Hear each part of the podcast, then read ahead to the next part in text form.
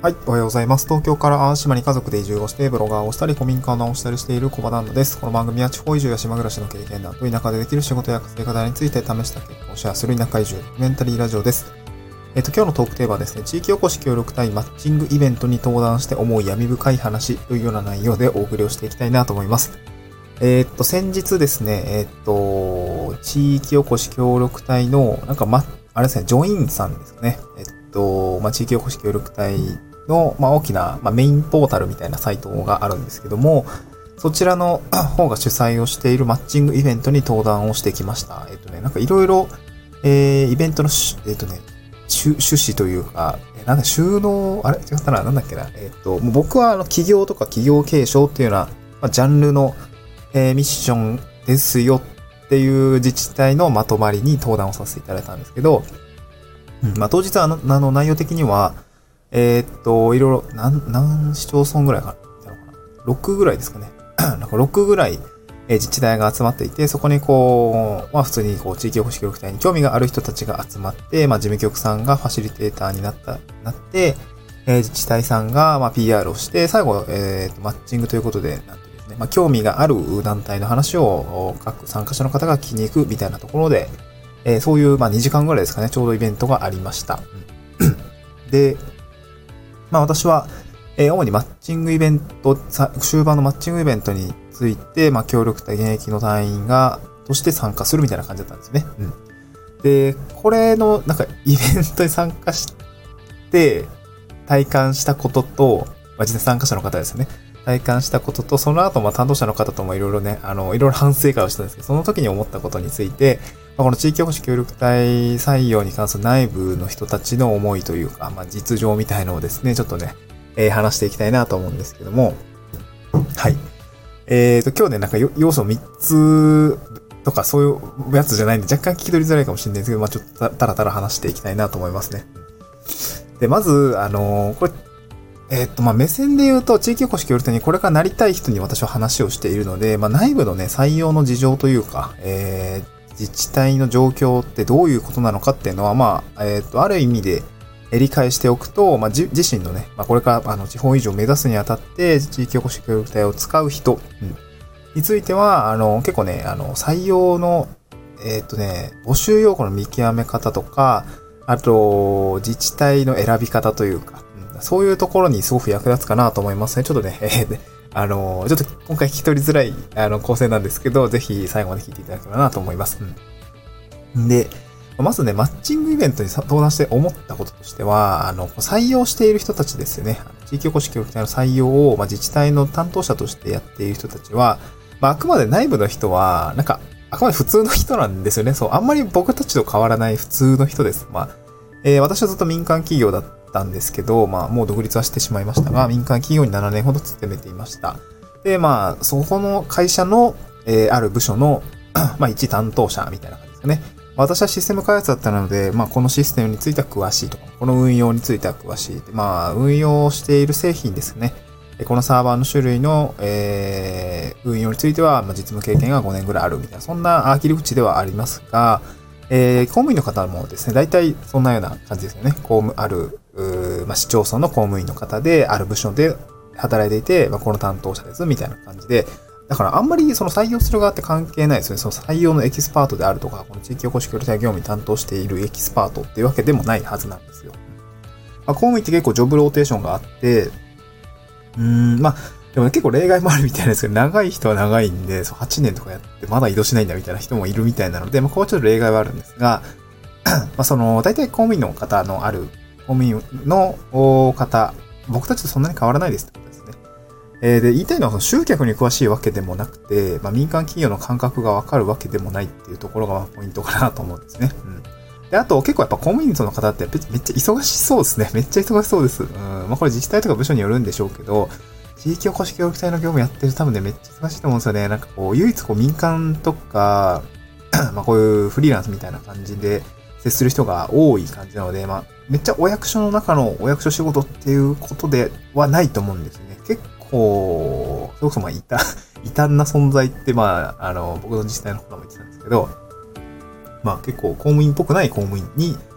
の人しかできないんじゃねえかみたいな、そんな仕事、あの、言ってましたね。あの、公務員の立場からとしても。なので、このマッチングイベントに参加をして、まあ、いろいろこう、集客をしていくんですけども、やっぱ集客に詳しいわけじゃないので、うーん、まあ、なんていうんですかね、思ったように成果が上がっていない地域もやっぱりたくさんあるっていうことですね。うん。で、それはすなわち、えっとですね、これから地域おこし協力隊になりたい人を、まあ、僕も1年前そうだったんですけど、なりたい人からしたら、割と、まあ、美味しい状況ではあると思うんです。集客がうまくいってないって言ってるのは自治体の都合であって、まあ、僕たちが、なんて言うんでしょう、えー、受けたいというか、この地域に入っていきたい、で、この地域に移住したいって思ってるのであれば、まあ、すなわちライバルが少ないっていうことなので、えー、っと、まあ、受ける側については、割とこう、なんだろうな、期待を持っていいと思うんですね。あんまりライバルが多くない場所も多いっていうことですよね。まあ、まあ、逆にその自治体の方で、あの、集客がしっかりいっているとか、まあ、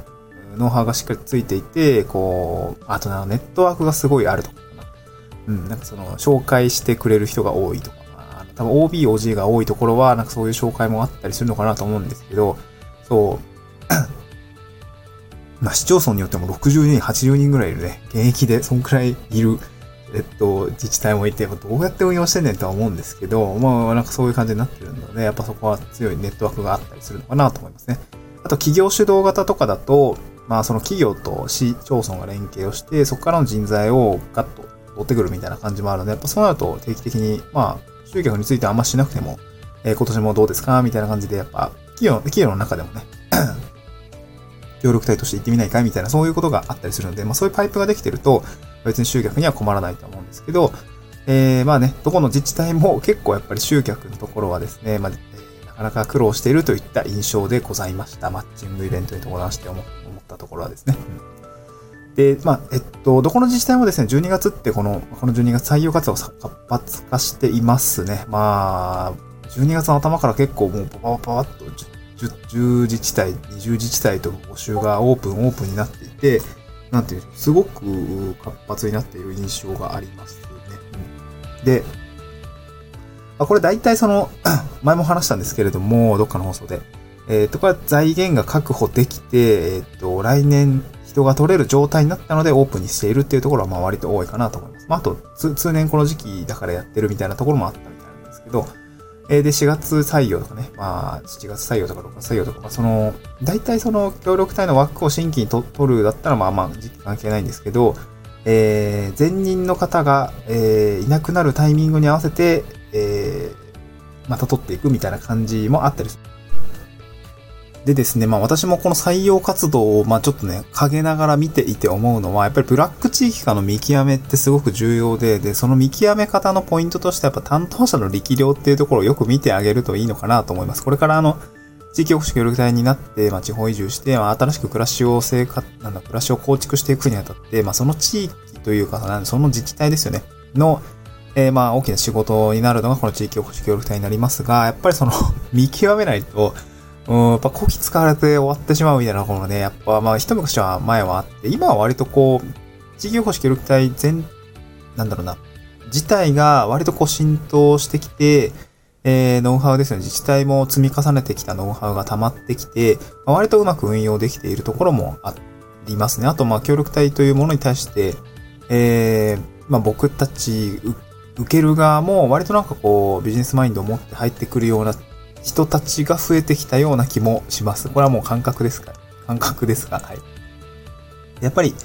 えー、そこの地域とか自治体に入ってうまく活動できるかっていうのはすごく見極めが重要です。で、自治体として、その見極め方としては、自治体として運営ノウハウが積み上がってるかっていうのが一つと、えー、あ、一つというか、まあ、それがまず前提条件で、それもうちょっと具体的にどうやって見極めていけばいいのかっていうと、その担当者の担当歴ですね。どれくらい運用してきたか。これがまあ、いや、今年移動してきたばっかりなんです、ペーペーです、すいません、みたいな。そんな感じだとやっぱり最初苦労するでしょうし、まあそこに、なんだろうな、うん、体制としても、なんかベテランの人がちゃんとバックにいるみたいなのであれば全然問題ないと思うんですけど、まあ多少のやりづらさあるでしょうけどね。で、あとは協力隊、あの自治体自体の協力隊運用年数っていうのをやっぱり、あの、明示的にしてもらえると多分もっとわかりやすいと思うんです。例えば、えっ、とね、今年採用するんです、1年目ですっていう自治体と、いやもう10年や、8年ぐらいやってますみたいなとこであれば、もう全然違うと思うんですよね。そう。あのー、それ何が違うかっていうと、自治体の中での協力隊の有用性とかを理解している人がの数が全然違うとかね。えー、いやな、そんな予算取れなくね？みたいな、なんかわかんないけど、活動費、うちからそれ出すの？みたいな感じになっちゃうと、あの、その、あまり運用してない自治体だ、それになっちゃうとやっぱ活動費が使えないみたいな感じになっちゃうんで、なので、この協力隊を運用してる年数にはやっぱり探っていくといいかなと思いますね。うん。まあ、これから自治体、あの、自治体に募集を出す、ん？募集要項を見て、えー、受ける方についてはそういったところもね、募集、あの、協力隊の運用年数って書いてないんで、やっぱそこはね、えー、しっかり聞いて、えー、確認していくといいかなと思いますね。はい、今日はそんな感じですかね。なんかちょっと、つらつらと地域保守協力隊のマッチングイベントに登壇して内部の事情を知って、えー、見たところ、まあ、こんな風な感情が湧いてきましたっていう感じですね。すいません、今日すっげえグダグダしてるなと思って。はい、まあクリスマスだからね、なんか仕事のモードにはないんだけども、でも実は昨日すごいゾーンに入っていて、すごい作業が進んだんですけど、まあ今日も頑張っていきたいなと思います。はい、えー、っと、えー、なんだろう、クロージングする前に、あのー、合わせて読みたいですね。今日、あのー、スタンド F の概要欄に合わせて読みたいということで、まあ、これからね、募集要項とか応募書類出すと思うんですけど、まあ、合格率アップ、差がつく地域おこし協力隊の応募書類を作る3つのコツということで、えー、私が書いたブログ記事をですね、貼り付けております。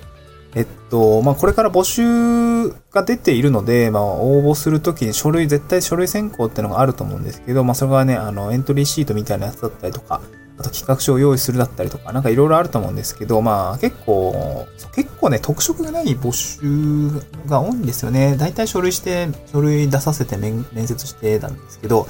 まあ、別になんかその、別にいいんですけど、どうせだったらまあ自分で、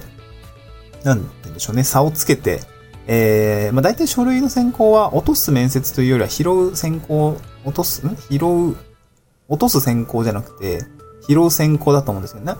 うん、よくわかんないから、じゃあ面接まで持っていこうみたいな感じだと思うんで、あんまり書類でバンバンバンバン落としているわけじゃないと思うんですね。その、普通の民間企業の採用みたいに、えっと、30人の枠に1万人応募してくるみたいなことはないと思うんで、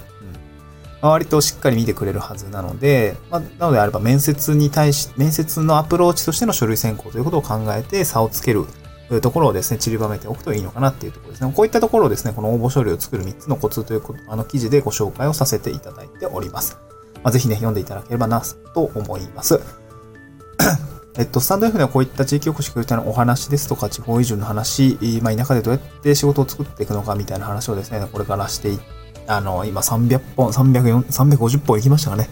350本ぐらい配信をしておりますので、まあ、ぜひね、あの、毎日配信ですので頑張って聞いていただければなと思います。えっ、と、スタンド F には Twitter のリンクも貼り付けておりまして、こちらはですね、Twitter の方も積極的に発信をしております。なんかコミュニケーション最近増えてきて、なんか、フォロワーさんと、えっと、すごい嬉しいなっていう感じなので、まあ、ぜひね、フォローしていただければ幸いです。また次回の収録で、あ、そうですね、最後告知、あ、告知どうしようかな。まあ、Kindle 出、あの、地方移住について、あの、地方移住をテーマにですね、えー、まあ、本を書き上げたんですけど、まあ、ね、近々出版をしたいなと思います。またね、ツイッターの方でも告知をしたいなと思うんですけども、ちょっとスタンド F でもしばらく告知をしたいなと思いました。はい、あの、出たらですね、あの、無料ダウンロード期間がが多分つけられるはずなので、あの、無料の間に、まあ、無料期間中はもう毎日言うんですけど、はい、えー、ダウンロードしていただければ、あの、0円で、えー、なんか、登録しなくても読めますので、ぜひ読んでいただければなと思います。また次回の収録でお会いしましょう。バイバーイ。